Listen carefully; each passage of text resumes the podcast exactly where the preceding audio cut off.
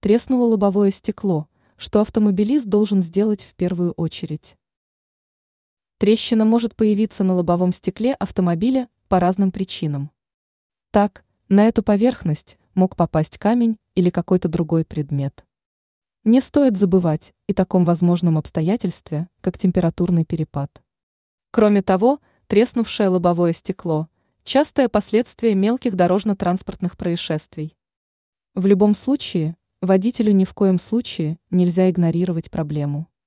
Дело в том, что трещина будет мешать обзору и становиться источником многих других трудностей и опасностей. Первое, что должен сделать водитель. В идеале владелец транспортного средства должен как можно раньше осуществить замену переднего стекла. К сожалению, поступить именно так получается далеко не всегда. В одних случаях не хватает времени. В других – денег. Однако есть временное решение проблемы.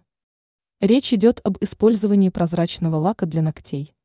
Как только автомобилист увидел трещину на ветровом стекле – он должен аккуратно нанести средство на поврежденный участок. Такая обработка существенно отсрочит тот момент, когда трещина начнет увеличиваться. Иными словами, замену стекла можно перенести на потом. И все же тянуть с этой процедурой не стоит. Лак хоть и решит проблему, но лишь временно.